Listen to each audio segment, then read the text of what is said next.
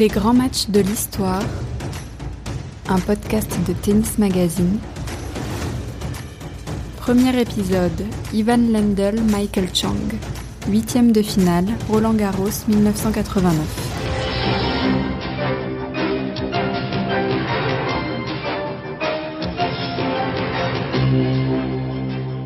Le tennis maintenant, Roland Garros. Maintenant, nous rejoignons Jean Mamère. Jean? Oui, je vous entends bien. Rapidement, je voudrais vous rappeler quand même les grands résultats de la journée. Il y a Bruguera Junior qui s'est qualifié, Villander, Duncan, Lazek, Mancini, Ivasinevic, Edberg, Tulan, Chesnokov qui sera le prochain adversaire, ou d'Agassi, ou de Courrier d'ailleurs. Et en ce moment même, Lendl mène 2-7 à 0 et l'Américain Chang s'est qualifié euh, va se qualifier parce qu'il mène 2-7 à 0. Et quant à Agenor, il s'est qualifié à l'instant 3-7 à 0. 3 juin 1989. Le journaliste Jean Mamère a l'air bien distrait quand il évoque la qualification de Michael Chang pour les huitièmes de finale de Roland Garros. C'est vrai qu'en France, le jeune Chang n'est pas très connu, c'est seulement sa deuxième participation au tournoi, et c'est déjà pas mal. Il a seulement 17 ans et 3 mois. L'an passé, il est arrivé au troisième tour et il a été sorti par John McEnroe. Pourtant, cette année, il a progressé dans le tableau sans encombre. Au deuxième tour, il s'est même permis de coller 3 fois 6-1 à un autre américain, Pete Sampras, 18 ans. Ce 5 juin 1989, Michael Chang a affaire à Ivan Lendl. Lendl, c'est le numéro 1 mondial, triple vainqueur de Roland Garros en 1984, 86, 87, vainqueur du premier tournoi du Grand Chelem de l'année, à Melbourne. Il n'a perdu aucun set depuis le début de ce Roland Garros 89 face à Kunen, Rostagno et Cahill. Le champion tchécoslovaque a 29 ans, il mesure 1m88. Et pour résumer, il n'a rien à craindre du 19e mondial. Garçon d'1m73 qui reste un talent précoce du tennis mondial Michael Chang. Michael Chang est, comme on dit, un rameur de fond de cours. En résumé, il ramène toutes les balles grâce à un excellent jeu de jambes. Quand il était enfant, on disait de lui qu'il était capable de distancer son ombre sur le court. Son entraîneur, c'est José Higueras, un espagnol, un crocodile, comme on dit alors à l'époque, c'est-à-dire un joueur qui, sur terre battue, fait tourner ses adversaires en bourrique, en ramenant toutes les balles. Michael Chang est à Roland Garros avec sa maman, Betty. Elle serre les dents dans les tribunes, elle est reconnaissable à ses grosses lunettes. Le père, Joe, n'a pas fait le déplacement. Il ne croit pas vraiment à la victoire de son fils. Alors il est parti travailler, comme d'habitude. Il réserve ses jours de congé pour une autre occasion.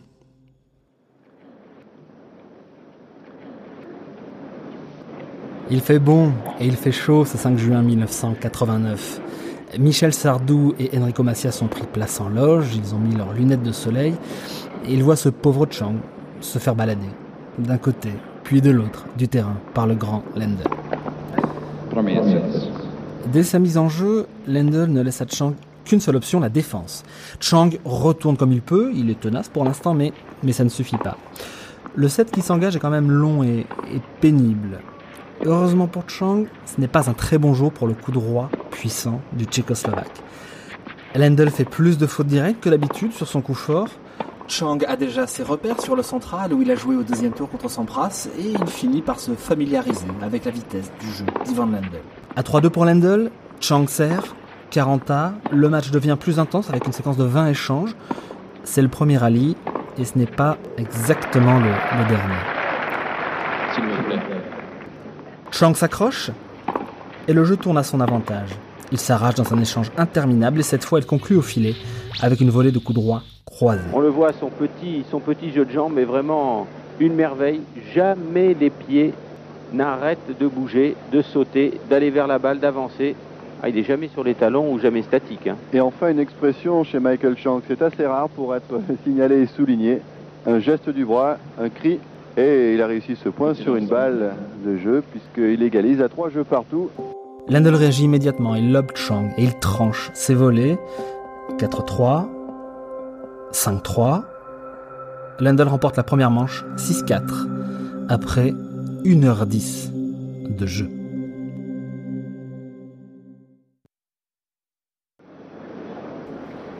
Le deuxième set sera plus rapide, mais il est plus tendu. Les joueurs traversent ce match un peu comme un tunnel de silence et de concentration. Le jeune Chang continue de subir, il ramène la plupart des balles comme il peut, et sa volonté fait déjà des petits miracles. Quand Lendl tente de le piéger avec ses contre-pieds, l'ado est au bon endroit pour répondre. Mais ça ne suffit toujours pas. À 2-0, Lendl sert, ses premières balles deviennent de plus en plus sèches et agressives. Le Tchécoslovaque, lui, n'a pas grand-chose à craindre du service de Michael Chang, qui est objectivement très faible. Alors le numéro 1 mondial monte plus souvent que d'habitude au filet. Chang distribue des passings audacieux de temps en temps, avec ses préparations de coups rapides, ses déplacements impeccables, un petit peu de chance aussi, déjà, avec la bande du filet. Il tient la barre. 4 jeux partout. Lendl n'est pas tout à fait dans son assiette. Il replace nerveusement le cordage de sa raquette, il fronce les sourcils comme au mauvais jour. Il pose ses mains sur les hanches comme pour chercher une solution radicale, ce qui n'est pas encore un bourbier mais qui l'agace quand même un petit peu. Le calme de Michael Chang en particulier semble l'irriter. Michael Chang est sino-américain. Il est né à Hoboken dans le New Jersey, tout près de New York, de deux immigrants chinois qui ont grandi à Taïwan mais qui sont nés dans la Chine continentale. C'est la première fois qu'un joueur d'origine chinoise parvient à ce niveau en Grand Chelem. Roland Garros est un moment étrange pour le jeune Michael Chang. Au fil des victoires, son train-train entre les cours et l'hôtel lui semble parfois un peu vain. Quand il n'est pas sur l'ocre, le joueur est rivé sur sa télé. En Chine, le régime exerce depuis plus de 15 jours une répression sanglante du mouvement étudiant, ouvrier et intellectuel qui réclame de profonds changements politiques. Avec les événements de Tiananmen, pour moi, ce tournoi, c'était comme dans un film, comme un conte de fées. Il fallait se pincer pour croire que c'était vrai. Et voir tous ces étudiants se battre avec autant de conviction pour leurs idées, c'était une vraie source de courage. Ce même 5 juin 1989, une image historique fera l'ouverture du 20h, celle de ce jeune étudiant en train de bloquer une colonne de chars à Pékin. Quelques secondes plus tard, autre titre. Un jeune américain nommé Michael Chang a causé une énorme sensation à Roland Garros. Pour l'instant, Lendl est un danger dérisoire pour Michael Chang. Alors, l'américain parvient à garder la tête froide. Sur le dernier point de cette deuxième manche, le tchécoslovaque attire l'américain à la volée et le passe avec un revers long de ligne déposé en bordure de couloir avec une précision d'orfèvre. Il est impitoyable Chang résiste, mais Lendl s'impose logiquement. Il mène 2-7 à 0, 6-4, 6-4. Lendl mène, alors c'est comme s'il cherchait à se sécuriser. Début du troisième set, le numéro 1 mondial lâche ses spécialités, ses slices de revers cotonneux dont on ne sait que faire, un geste de sécurité avec lequel il manifestement cherche à se rassurer. Le public français n'est pas très fan de cette régularité de métronome et de ce jeu scotché à la ligne de fond. Le central, semble-t-il, a pris fait et cause pour le jeune américain. 3-2 pour le tchécoslovaque. Service Chang, 40-15. Lendl fait monter l'américain au filet avec un amorti terrible et lui assène un passing en visant la tête. Chang se plie sous le filet. Il perd le point. Lendl veut aller vite, il sent qu'il doit en finir. Pourtant, Chang réussit à prendre un premier jeu de service au Tchécoslovaque. Et le voilà qui mène 4-3. Le central est plein, le village a fini de déjeuner et le public entre dans le match. 5-3 de Chang, Lendl est en colère, il demande le silence. Sur son service, le jeu est très disputé à l'avantage, mais Lendl enchaîne les fautes directes. Il sort du match. 6-3 pour Chang, qui revient à 2-7 L'Américain souffle un peu, il a le sourire. Gagner une manche contre le numéro 1 mondial, après tout, c'est pas mal du tout. La dynamique du match reste en faveur de Chang. Les attaques à plat d'Ivan Lendl sont souvent trop longues. Le visage du numéro 1 mondial se tend, il se déplace mal, il est peut-être en train de perdre la main. It's absurd this faute. Oui, elle est absurde cette faute, mais c'est comme ça. Lendl a perdu la main contre son jeune adversaire, il concède le quatrième set, 6-3, deux manches partout. Tout va se jouer maintenant, après 4 heures de jeu. Ça commence bien pour Chang dans le premier jeu. Il allonge son adversaire au sens propre du terme. Lendl se fait balader, prend un contre-pied sur son coup droit et finit sa course à plat ventre sur terre battue. Ce match a déjà une patte étrange, mais d'un seul coup tout va changer. Michael Chang transforme son jeu. Il envoie une première balle lobée au beau milieu d'un échange. Une centrale murmure. Une autre et encore une autre. Drôle de tactique. En fait, de tactique, Chang a un gros souci. Il est perclus de crampes aux deux jambes. Avec ses lobes vers un Lendl qui est à 2 mètres derrière la ligne, il essaie tout simplement d'économiser ses moyens, de marcher plutôt que courir, et de renvoyer la balle plutôt que de construire son point. C'est bien lui pourtant qui mène 2-0, mais l'Américain n'offre plus que ce spectacle lunaire de balles hautes et d'angles pénibles. Tout ça pour se préserver des crampes. Parfois, je me demande pourquoi il n'a pas commencé à me faire courir et à me faire visiter tous les angles du cours. Je pense qu'il se disait Bon, ok, il va s'épuiser et bientôt il pourra même plus jouer. Lendl lui aussi se déplace assez mal et il est assez fatigué. Sa frappe de balle reste sèche, mais c'est comme s'il retenait ses coups. Il est nerveux. Chang n'avance pas et c'est compliqué de gérer un tel adversaire. Le public est hilar, les breaks s'échangent. À partir de deux jeux à un, Chang ne s'assoit même plus sur le banc. Entre les points, il s'accroupit, parfois. Il mène, mais chaque spectateur du central pressent que le petit bonhomme est à deux doigts d'abandonner. À un moment, je me suis vraiment dit que j'arriverais pas à gagner le match. Je me suis dit, si j'abandonne maintenant, ça ira, c'est pas trop grave. J'ai 17 ans, je suis en train de pousser le numéro 1 mondial au cinquième set de Roland Garros. C'est pas mal quand même. Et je me suis approché de la chaise de l'arbitre. Et arrivé à la ligne de service, j'étais submergé par une incroyable conviction. Je voulais pas qu'on se rappelle de moi comme celui qui abandonne. Si j'abandonnais là, ça veut dire que j'aurais sûrement pu abandonner à nouveau une autre fois. Chang sert désormais comme un joueur de troisième série à l'échauffement. La plupart de ses balles sont des ronds.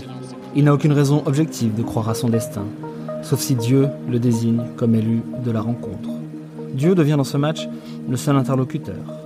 Chang prononce des phrases inintelligibles en regardant le ciel. Sa mère lui indique de respirer dans une espèce de geste mystique. Quel curieux cinquième set. Le niveau de tennis est relativement faible sur le central, mais c'est en réalité un incroyable combat. L'un n'a plus de jambes, Chang, et l'autre n'a plus de tête, Ivan Lendl. Le Tchécoslovaque n'est plus capable de jouer à pleine puissance. Il a perdu une bonne partie de son discernement. Il se fait briquer deux fois, mais il cueille le service de Chang facilement, à chaque fois. Trois jeux partout. Ivan Lendl est au service. Il mène 40-30. Se joue alors probablement le point le plus important du match.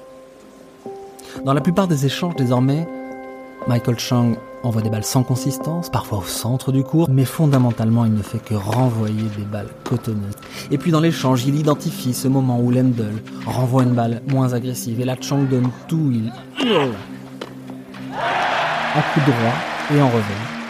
Mais sur cet échange à 40-30, c'est Ivan Lendl qui domine le point. Il frappe un beau revers croisé. Chang est à l'agonie. Il boite comme s'il s'était claqué. Il renvoie la balle comme il peut. Le cours est grand ouvert pour Ivan Lendl. Il va punir son adversaire avec un coup droit. La balle sort de 5 cm. 40 tables. Lendl sert un ace, ou presque. La balle est annoncée faute. Monsieur Hicks n'a pas vraiment l'air d'avoir identifié la trace, mais il confirme la décision. Deuxième balle. Michael Chang continue de ne renvoyer que des balles toutes molles sur lesquelles Lendl ne peut pas s'appuyer à 40 A, puis à avantage. Il réalise deux points gagnants monstrueux qui lui donnent l'avantage. 4 jeux à 3. Alors Lendl est parti pour récupérer une nouvelle fois le jeu de service de Michael Chang. Il est autoritaire dans l'échange, où il n'est pas à son meilleur niveau, toujours pas, mais, Chang n'avance plus. Chang au service, 0-15. Puis Lendl fait une en revers, 15 A. 15-30. Chang prend tout son temps avant de servir, comme d'habitude.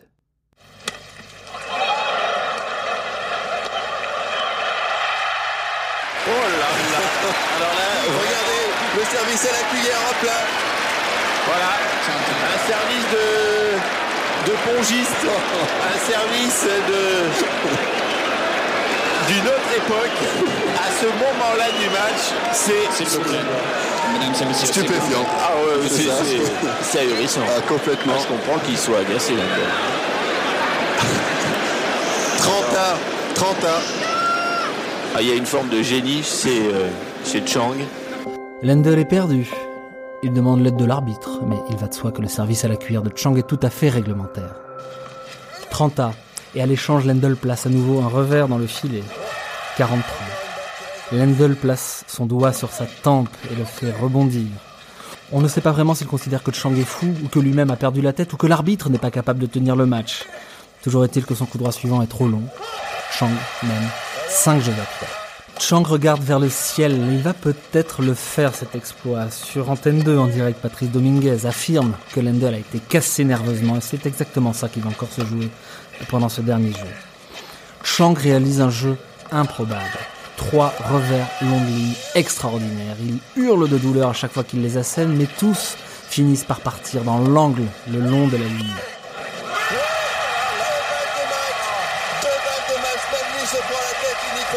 Incroyable Mesdames et messieurs, s'il vous plaît. S'il vous plaît.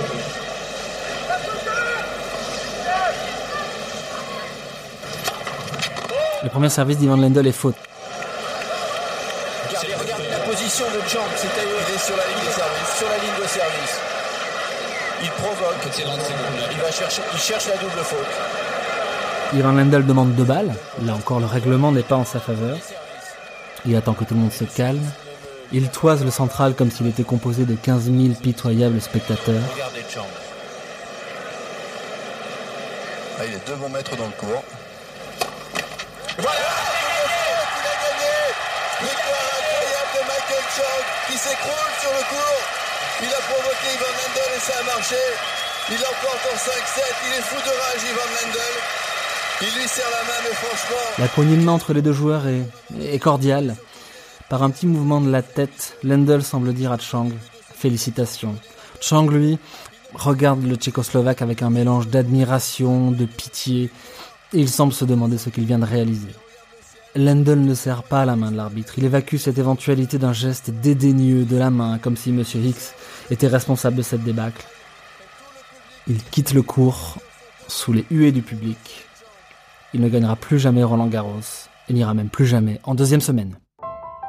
Michael Chang, lui, se remettra de ses crampes. Deux jours plus tard, il battra le haïtien Ronald Agenor. Puis en demi-finale, le soviétique Andrei Chesnokov. Et en finale, le suédois Stefan Edberg. Il remporte en 1989 le seul grand chelem de sa carrière. Michael Chang est toujours aujourd'hui le plus jeune vainqueur d'un tournoi majeur.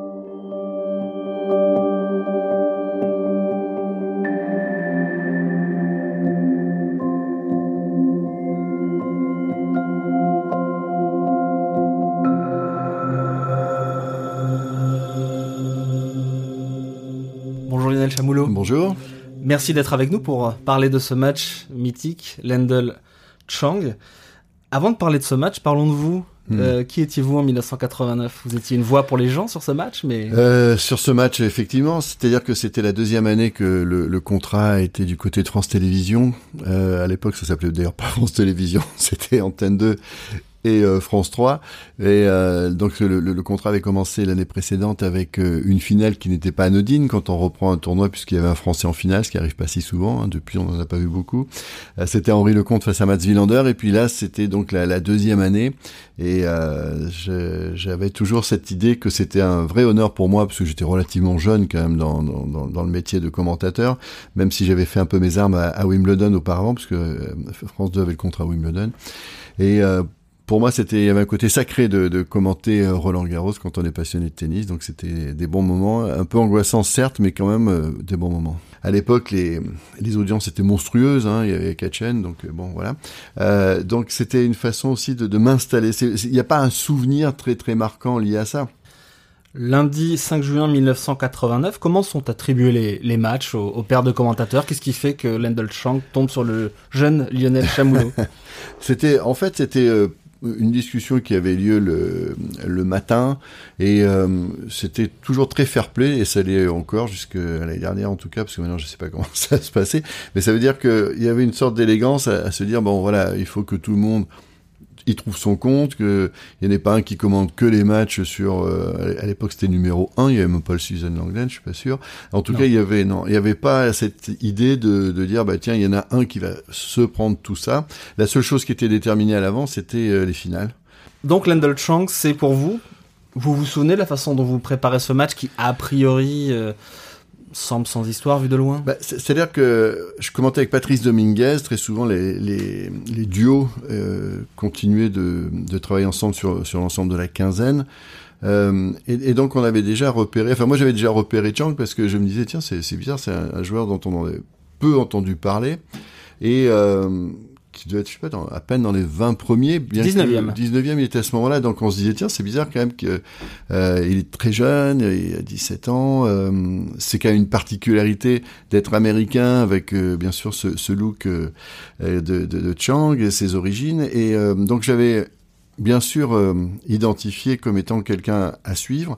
Et, et, bien sûr que le fait qu'il joue Ivan Lendl que les Français euh, finalement adoraient détester. Alors on se dit, bah, tiens, ça peut être un match assez sympa finalement de voir comment ce, jeune joueur, ce rookie d'une certaine façon, euh, peut tenir face à celui qui, était quand même numéro un mondial. Et euh, il y avait un attrait, il y avait quelque chose qui était là. Mais vu le déroulement du match, quand ça fait 2-0 pour Ivan Lendl, de 7-0, tu dis bon bah finalement euh, il se passe pas grand chose. Et c'est justement là où il commence à se passer quelque chose. Alors c'est marrant parce que moi je sens souvent dans les dans des rencontres ou dans des événements euh, euh que l'on commente, il y a des moi, je trouve qu'il y a des petites antennes qui hop, hop, sortent de, de, ma tête. Là, pour... Je sentais quelque chose parce qu'avec Patrice Dominguez, c'est pas possible parce que pour l'instant, il a pas joué. Il est complètement étouffé par euh, voilà la longueur de la balle de Lindel qui fait pas grand chose, mais qui le fait jouer, qui qui qui lui donne pas de points. Euh, et quand est-ce quand est-ce qu'il va s'y mettre d'une certaine façon? Et ce qui était assez étonnant, c'est de voir à quel moment euh, les choses ont commencé à évoluer avec euh, cette communion qu'il y a eu assez tôt, avant même les crampes, avant même la tension du match, la communion qu'il eu avec sa mère, euh, Betty, qui était euh, tout le temps vraiment euh, les, yeux rivés sur sur son fils qui à chaque changement de côté c'était à peu près la seule attitude qui sortait un petit peu de l'ordinaire qu'il pouvait avoir parce qu'il était assez inexpressif je dirais sur la façon de, de, gérer ses émotions. Et là le seul moment où il y avait quelque chose qui se passait c'est quand il regardait sa mère et on sentait qu'elle lui a amené quelque chose au fur et à mesure de positif qu'il prenait un peu plus de volume sur le cours et qu'il a commencé à trouver un rythme en se disant bah tiens finalement ça je suis pas fatigué hein, puisque tout va bien euh, j'ai euh, j'ai plus grand chose à perdre parce que je suis dos au mur. Et là il commence à tenter des choses à, à faire sortir un peu Ivan Lendl de, de son confort.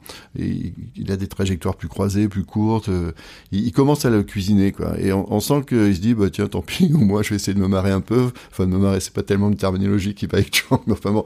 En tout cas essayer de faire quelque chose. Et on a vu que ça commençait à prendre et, et le public était là ils étaient assez bien sûr derrière le petit américain et ça a amené quelque chose je pense même pour lui je sais pas s'il l'a perçu comme ça à ce moment-là euh, qui euh, qui allait le porter finalement au moment où c'était chaud quoi parce que ce qu'il a fait par la suite est tellement euh, étonnant et surtout euh, couronné de succès finalement avec ce culot qu'il a eu sur et la balle de match et bien sûr le service à la cuillère qui sont restés légendaires que le public s'est complètement emballé pour lui. Alors avant de, de replonger dans, dans les entrailles du match comme vous venez un petit peu de le faire continuons à parler du, public. Pourquoi le public français euh, adorait détester Lendl, comme vous venez de l'exprimer? Bah, Je pense que Lendl, c'était aussi sa façon de d'avoir son adrénaline à lui, de, se dire bah tiens voilà on va pas m'aimer parce que euh, je suis pas le plus beau gosse, euh, on va pas m'aimer parce que j'ai pas le jeu le plus attractif du monde, on va pas m'aimer parce que je suis pas américain ou je sais pas quoi, je viens d'un pays de l'est un peu austère. À l'époque il est pas américain, donc il se rend compte que finalement pour se faire apprécier en tout cas, c'est que par le palmarès que ça passera. Et, donc, euh, je pense qu'il y a encore des gens qui sont, enfin de ma génération, qui sont euh, ravagés à l'idée qu'il ait pas, qu'il ait battu McEnroe. en 84 et encore plus donc à Roland Garros il y a un, un ressenti quand même qui est euh, tellement en sa défaveur finalement de se dire euh, bon en plus c'était l'ennemi préféré de Yannick Noah. Enfin bon il y avait tout un contexte qui faisait en Coupe Davis c'était toujours tendu euh, bon voilà. Euh, il y avait quelque chose qui faisait que ce que ce joueur avait euh, accumulé on va dire certaines certains éléments qui faisaient qu'il y a très peu de gens qui, qui l'appréciaient même si bien sûr au, bout du compte tu dis voilà il, faut de tout pour faire un monde et ce monde-là qui était très attractif à ce moment-là il y avait le beau il y avait le gentil il y avait le méchant bah lui c'était le méchant. Alors Lendl gagne les deux premiers sets 6-4 6-4 il est au-dessus sans euh, sans jouer le tennis de sa vie. ça, Chang est relativement passif. Le premier set est très long. Est-ce que sur ces deux premiers sets vous aviez vous Patrice Dominguez des indices sur le fait que il n'allait pas y avoir 6-4 dans le troisième set pour Lendl.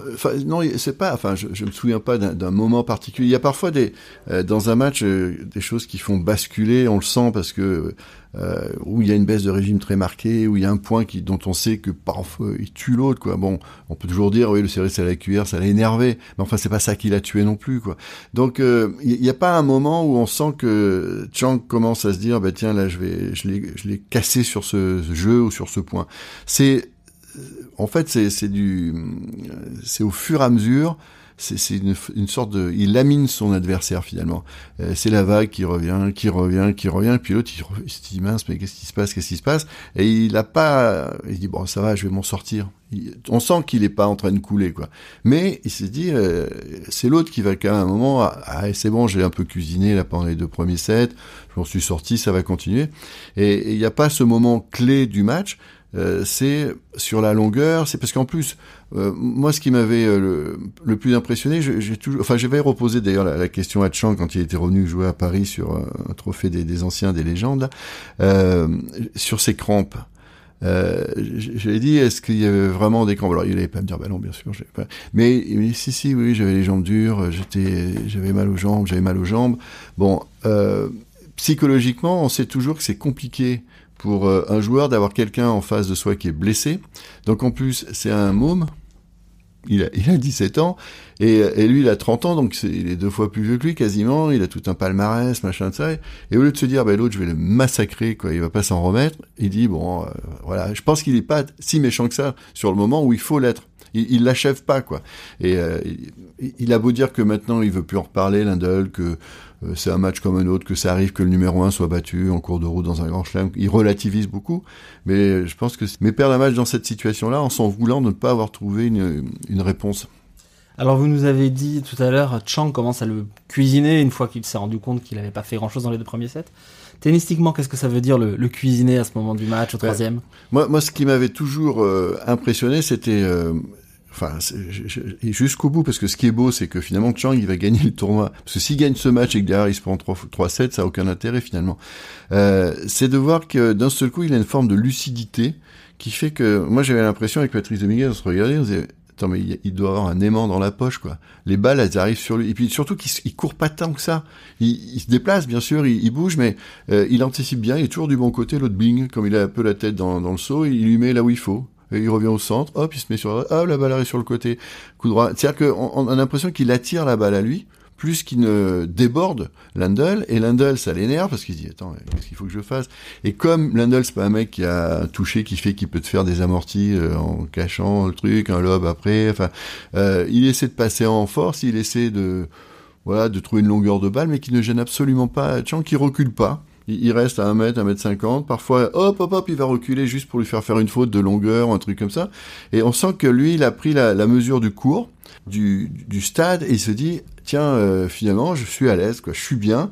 Je suis un peu, un peu secoué par tout ça, un peu euh, bougé par euh, le fait de jouer le numéro 1 devant 14 ou 15 000 personnes, mais je, on sent qu'il est bien. On sent qu'il est bien alors que Landel, ça l'énerve de sentir que son adversaire aspire la balle finalement.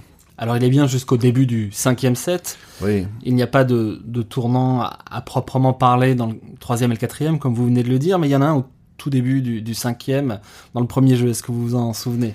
Qui donne un petit peu le ton de ce cinquième set foufou. Les, crampes ou non? Pas encore. Alors les crampes, on les, on, les comprendra après, mais surtout il se met à faire une balle lobée, une balle en cloche, ah. qui, qui suscite un murmure dans le hmm. public et puis une autre dans l'échange suivant. Et puis très très vite, ça, ça devient une stratégie. Une balle mm. sur deux et une balle en cloche comme ça. Euh, vous vous souvenez d'autres réactions au moment de ces, ces coups-là, qui sont quand même le, un petit peu le tempo du dernier bah, set? C'est ce qu'on disait, c'était alors le terme, c'est quoi? C'est des balles jet d'eau. C'est hop, là, elles montent et bing. Et euh, on avait l'impression parce que là, c'était, on va dire, un peu le début du, du tennis moderne, c'est un vrai euh, grand mot, peut-être mal euh, utilisé, mais euh, on voyait ça avant. C'est-à-dire Villas, des mecs comme ça, ils, parfois ils risquaient pas de toucher la bande du filet, quoi. Hein. Ils, ils liftaient très haut, la balle reculait, faisait reculer l'adversaire et tout ça, mais il y avait très peu de balles tendues. Donc, je, bah, c'est ce que je disais tout à l'heure, c'est-à-dire que dans sa stratégie de se sentir bien, lui, il était tellement lucide en disant bon ça, je l'ai énervé là-dessus, ça il aime pas. Il a peut-être senti ça, il a dit bah tiens comme il a, il sait pas comment l'accélérer, il sait pas comment la jouer, il est incapable de monter au filet, donc bah voilà, je vais lui faire ça, puis ça va l'énerver encore plus. Et euh, donc c'était un, jeu comme un, jeu d'échecs, quoi. Bah, de toute façon, le tennis, c'est ça, c'est de se dire à un moment, euh, je pense que Chang dans sa tête se dit il est plus fort que moi, quoi, dans, tous les domaines, dans l'expérience, dans la puissance, dans la frappe, dans le service, dans tout ça. Qu'est-ce qui va le déboussoler, quoi? Et à chaque fois, on sent qu'il fait ça, c'est-à-dire que dans ses anticipations, dans ses choix de coups, il est toujours euh, dans, dans l'idée de se dire comment je peux non pas faire le point, mais le, pousser à la faute et l'agacer. Alors ces balles en cloche, elles sont concomitantes avec le fait qu'il se replace en, marchant, mmh. qu'il boit entre les points, il se prend d'ailleurs un avertissement, qu'il ne s'assoit pas toujours au changement de côté. Euh, mais ça c'était pour l'écran parce que quand on est assis parfois ça musculairement c'est plus difficile que de rester debout finalement. Mais du coup est-ce que je, je, dois comprendre de votre réponse et de la réponse précédente que il en a un poil rajouté? Dans le cinquième bah, Justement, c'est la, question que j'avais posée. Moi, je pense que oui. Il, est pas, il est borderline dans le sens où on peut lui pardonner parce que euh, il a 17 ans et que bon, voilà, c'est un, très très jeune joueur, mais qui est très très très malin. Et je, je vais vous dire, j'étais presque étonné, voire même déçu, euh, qu'il n'ait pas pu remporter un autre tournoi du Grand Chelem après en ayant ce côté, cette malice et tout ça. Alors, est-ce qu'on peut se dire après, est-ce que cette malice était chevillée au corps ou est-ce que c'était les circonstances? Moi, je pense que c'est plus les circonstances qui ont fait qu'il a réagi comme ça. Et que peut-être qu'après, il y a certaines choses qui lui ont été entre guillemets reprochées ou des remarques qui ont été faites. On sait que Chang c'est un type euh, très croyant, très respectueux, très euh, humain et qui s'est dit bon, je l'ai fait une fois mais je veux pas que ce soit mon image de marque je veux pas qu'on dise toujours ah il fait croire qu'il est blessé puis finalement bim boum il banane comme euh, comme si de rien n'était. Donc y je pense que c'est les circonstances qui l'ont poussé à avoir cette réaction là, mais que c'était lié non pas à ce qu'il euh, voulait être, mais à ce qu'il devait être à ce moment-là. Alors dans quel état le, le public à ce moment-là au 5 set? Parce qu'effectivement, euh, le public est amusé par ce qui se passe, parce qu'il mm. n'aime pas trop Lendl, mais une partie du public se retourne quand même contre Chang, qui n'aime pas ses balles en cloche, qui comprend pas trop ce qu'il est en train de faire. Ouais, et puis, non mais je pense que le public euh, est gêné à l'idée de se dire bon là il va trop loin par rapport à la gestion des crampes, par rapport au, au geste qu'il a avec sa mère, qui, qui, lui fait un peu le, vous le côté du, du poisson dans l'aquarium, le gonfle tes joues, souffle, respire bien, détends-toi, enfin bon, décrispe-toi parce que sans doute que aussi il devait avoir une forme de, de tension, on se dit putain ça marche, je suis en train de revenir au score, je peux peut-être gagner ce match, euh, et donc le public, oui, il commence un peu à, enfin commence un peu. Le, vous savez, le, le public d'une certaine façon euh, bon, c'est pas toujours évident à, entendre ce que je veux dire, mais la plupart des gens qui sont en Roland Garros sur le central ne connaissent pas bien le tennis. C'est des gens qui sont ou invités ou qui, par les circonstances font qu'ils sont à Roland Garros. Bon, il y a toute une partie, généralement, ils sont plutôt des joueurs de tennis et eux, ils comprennent bien ce qui se passe. Mais souvent, euh, moi, je l'ai souvent vécu aussi parce que quand on croisait euh, des gens qui me disaient, oh, il y en a marre que Nadal gagne tout le temps, ça, ça, change jamais, tout ça. Je dis, oh, vous êtes en train de, de, côtoyer le plus grand joueur de l'histoire du tennis dans ce tournoi, ça vous plaît pas quoi. Vous voulez voir qui gagner quoi. Euh, bon, euh, profitez de ça quoi. Et là, tu avais envie de leur dire mais est-ce que vous avez déjà joué au tennis? Est-ce que vous avez senti que le gars qui est en face de vous perd pied parce que vous l'avez vous avez trouvé la faille et que lui il avait trouvé la faille? Donc c'est au lieu de se dire attends mais c'est génial ce qu'il est en train de faire, tu dis oh ouais mais c'est pas joli, le mec il fait croire qu'il est blessé ou qu'il a des crampes, il l'est pas, euh, il discute avec sa mère, il, fait des regards à l'arbitre. Il y a, quelque chose de tout le monde est un peu au diapason de ce que euh, le scénario proposé est en train de, euh, d'exploser en télé à tout le monde parce que ce qui est, assez amusant c'est qu'à ce moment-là c'est le lendemain non c'est pas le lendemain je crois c'est deux jours après je vois le euh, les gens de France Télévisions à l'époque qui, qui géraient nos, nos, antennes et qui c'était les débuts de médiamétrie euh, ils ont dit mais c'est incroyable l'audience qu'il y a eu à la fin du match et ils avaient vu que c'était mais sans cesse comme ça, ça montait, ça montait. Pourquoi? Parce que il n'y avait pas les réseaux sociaux à ce moment-là. Et je pense que les gens euh, qui étaient euh, chez eux appeler leur pote qui était au bureau ou je sais pas, putain, il y a un truc énorme qui est en train de se passer là. Et ça se sentait l'impact sur l'audience. La chaîne était leader, mais de façon considérable. Et, euh, et on s'était euh, dit que voilà, ce qui se passait là dépassait un peu le cadre d'un match de tennis. Il y avait une dramaturgie qui faisait que même ceux qui n'étaient pas des grands passionnés se disaient waouh, il se passe un truc. Alors évidemment, il y en a qui comprenaient ce qui se passait, d'autres un peu moins. C'est pour ça qu'il y avait parfois un peu de, de brouhaha, mais ça, ça rajoutait justement à ça, à, cette euh, dramaturgie. Alors, ce que tout le monde a retenu de ce cinquième set, à avoir raison, c'est le service à la, cuillère. Vous vous souvenez de ce moment? Ben oui, parce que en, fait, la, réaction est double. C'est-à-dire que vous êtes étonné qu'il le fasse, parce que tu dis, tiens, le mec, il, il a pensé à ça, quoi, c'est quand même euh, impressionnant. Et surtout qu'il marque le point. Parce que s'il marque pas le point, tu dis bon bah il a essayé, ça n'a pas marché, on l'oublie. Mais il marque le point et c'est un peu la quintessence de ce qu'il est en train de tester par rapport à Landel, c'est-à-dire qu'il est dans un état incapable de lui dire attends mais l'autre il me sert à la cuillère, mais je, vais lui foutre en pleine tronche, tu vois au moins même si je marque pas le point, tant pis, je vais lui montrer que je suis pas content qu'il me fasse ça. Et l'autre il joue une petite balle de, rien du tout. Enfin j'ai c'est comme sur la balle de match, quoi. Sur le deuxième service, tu te dis que c'est pas possible de se faire avoir comme ça, parce que la, la, façon dont Lindell s'écroule sur le plan, et ça lui ressemble pas. Voilà, c'est ça qui surprend tout le monde, parce que le service et la cuillère passe, tu te dis, bah attends, c'est une régalade, quelqu'un. bah non, il le relance. Et... il lui fait un retour coup droit, euh, pas assez agressif. Pas, pas méchant. Pas méchant, il a jamais été assez méchant avec lui au moment où il fallait, quoi. Ce qui lui a coûté le, le match, peut-être le tournoi d'ailleurs, hein, parce que vu comment ça s'est passé après. Leur norme, c'est que Chang gagne. Et donc, dans ce coup, il y a une convergence de, comment dire, de faisceaux positifs derrière lui qui font que tu te dis, est-ce que c'est possible que ça se termine autrement, quoi? C'est un peu comme euh, Murray en finale des Jeux à Wimbledon contre euh, Federer. C'est un peu Noah contre euh, Mats Wilander. C'est un peu Tiger Woods quand il joue le, le Master. Tu dis, toute la planète est pour lui, quoi. C'est pas possible que d'un seul coup il se passe un truc euh, qui fasse que, quoi. Donc tu dis, si le petit tient le choc, et que, comme euh, Ivan Lendl, la, capacité de réaction n'est pas très forte, ça doit être pour lui. Puis en plus, on sait tous que euh, dans un cinquième set qui commence, moralement, celui qui revient à, à 2-7 partout, alors qu'il était mené 2-0, a un petit ascendant quand même psychologique après, tu te posais. Moi, je sais qu'avec euh, Patrice Dominguez, on s'était posé la question de savoir si le euh, sur sur le plan physique, euh, vu les crampes, vu la fatigue, vu la tension, vu tout ça, il allait pouvoir garder sa lucidité. Mais en fait, oui. En fait, oui.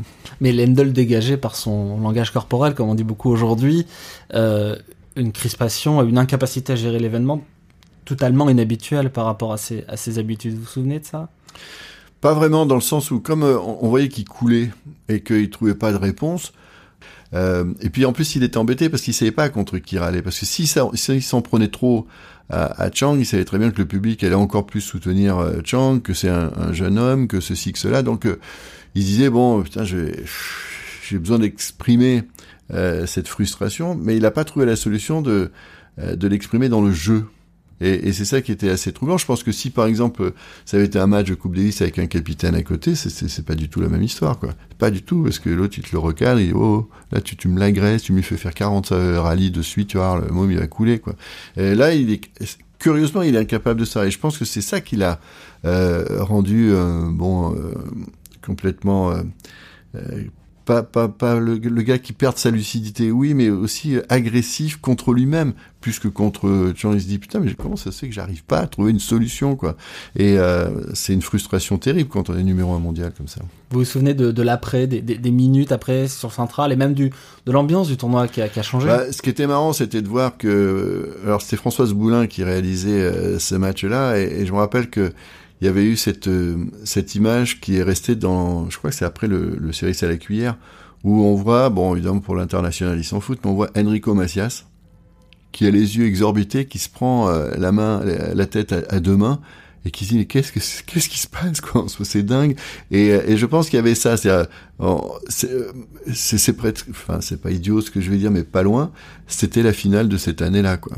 Parce que la finale de, de contre Stéphane Edberg Bon, tout le monde était pour Edberg, mais finalement, on s'est rien passé.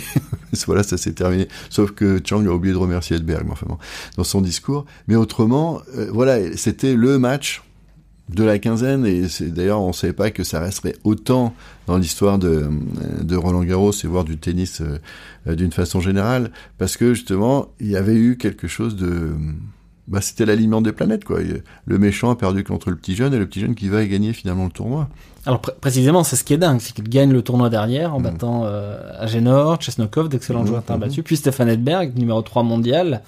Après la victoire contre Lendl, personne n'imagine que Chang va gagner Roland Garros. Non, enfin moi le premier, hein, parce que même à la nuit, je me suis dit dans quel état il va être quoi pour euh, pour continuer. Et je pense que là, bon, c'est c'est la gestion des tournois du Grand Chelem. Il y a une journée de repos pour euh, bon voilà voir un petit peu comment tout ça peut être analysé sur le plan de, de la tête et du physique, et, et après de se dire euh, quel est le message qui est passé auprès des adversaires futurs, parce que bon, Agenor, c'est un joueur oui, qui, qui est toujours compliqué à, jouer sur terre battue, mais il se dit attends, je, viens de battre le numéro un mondial, quoi, euh, qui est qui a gagné ici, je sais pas combien de fois, euh, à Génor, euh, je vais le respecter et tout ça, mais c'est lui qui a la pression, c'est pas moi. Moi, j'ai voilà, j'ai 17 ans, je continue ma route. Si ça s'arrête, j'aurai d'autres occasions. Enfin, c'est ce qu'il doit se dire. Mais on en voit souvent perdre dans ces cas-là. Ah bah tout, le temps. la règle, c'est plutôt de perdre après de tels exploits. Mais c'est c'est souvent, moi j'avais, enfin j'aime beaucoup, comme vous le savez, euh, Raphaël Nadal, qui a toujours eu ces, euh, ces lucidités, même en conférence de presse, d'expliquer ce qu'il ressentait par rapport, euh, par exemple, je sais pas, quand il est battu par euh, Djokovic Tsonga en Australie, quand Tsonga fait la finale face à, Djokovic. Rafa, il dit, bah voilà, oui, il a fait un match super, bravo, machin. Bon, les problèmes vont commencer maintenant pour lui. Il a l'air de dire, on va observer comment il joue on va voir comment ça se passe euh, après pour lui de tenir le choc après ça quoi. Et, euh, et, là l'idée c'était moi je pense qu'aussi euh, quelque chose qui se passerait maintenant dans ce dans ce format-là n'existe plus dans le sens où les mecs ils ont des, des équipes autour d'eux qui épluchent tous les matchs, qui regardent les points forts, les points faibles, surtout des joueurs qui n'ont jamais joué, euh, qui, qui débarquent sur le circuit comme ça. Et, et donc cette ce rebond qu'il a eu derrière par rapport à, son, parcours, moi je pense qu'après le, match le plus difficile finalement c'était euh, c'était la, finale parce que tu te dis de nouveau il est face à un géant du tennis. Et ce géant du tennis risque d'être très supporté par un public parisien qui aurait aimé que ce type-là gagne euh, Roland Garros. Et déjà on se disait à l'époque ça, ça serait pas mal qu'un attaquant après Yannick Noah gagne Roland Garros. Et euh, Bon, ça peut être le cas, parce que là aussi, il a trouvé la parade, quoi. Est-ce que vous vous souvenez aussi de ce contexte très, très euh, particulier qui concernait les événements politiques en Chine? C'est-à-dire que le journal de, 20h d'Antenne 2, le 5 juin, mm. il y a dans les titres cette image euh, du, de, l'étudiant qui arrête. Euh, voilà, et, et, et Chang qui s'effondre parce qu'il vient de battre mm. Lendl. Moi, je me souviens que les médias en parlaient à Chang, qui semblait être un petit peu... Euh, bah, c'est un jeune homme de 17 ans, c'était beaucoup trop grand pour lui, ces questions. Il y a ça, et puis il y a aussi le, fait que je, je, pense que, vous savez, il y a des gens, lorsqu'ils s'intègrent, ils s'intègrent. Et que euh, peut-être que en eux-mêmes, ils se disent, écoutez, euh, vous me posez une question parce que oui, j'ai un physique de chinois, mais je suis pas chinois, je suis, je suis voilà, je suis américain et ses parents étaient chinois. Ses parents étaient chinois et lui, il, a été élevé à l'américaine. Il était euh, entre guillemets déconnecté de, ses, de son pays d'origine. Et, euh, et, et, je pense que D'abord, c'était dangereux pour lui d'aller vers ça parce que il n'est pas préparé du tout déjà à ce qu'il vit, mais en plus on lui demande euh, comment ça se passe dans le monde. Et je dis oui, oui bon, c'est moche, bien sûr, mais qu'est-ce qu'il a, qu'est-ce qu'il peut dire quoi? Il a 17 ans. C'est c'est pas comme si on parlait maintenant à des types qui ont, je sais pas, Nadal ou Federer ou qui ont passé la trentaine et qui bon voilà. Et, euh, et, ce côté aussi, je m'intègre à la, à la, nation américaine est, quelque chose qui est euh, assez récurrent chez, chez les sportifs et chez les gens qui vivent là-bas on leur demande de savoir chanter l'hymne américain, on leur demande de voilà défendre entre guillemets dans tous les domaines hein, la, fierté américaine. Et, je pense que c'était une coïncidence historique qui ne pouvait pas rebondir du côté de, Chang parce que trop désarmé par rapport à ça. Pourquoi il n'a plus gagné de Grand Chelem après? Bah, Je sais pas, c'est assez. Alors il a fait une finale en, Australie. Hein. Et même, surtout, même, à Roland Garros. Même à hein. Roland Garros. On l'attendait, euh, comment dire? Moi je l'attendais plus, euh, plus fort, entre guillemets, de par cette victoire à Roland Garros.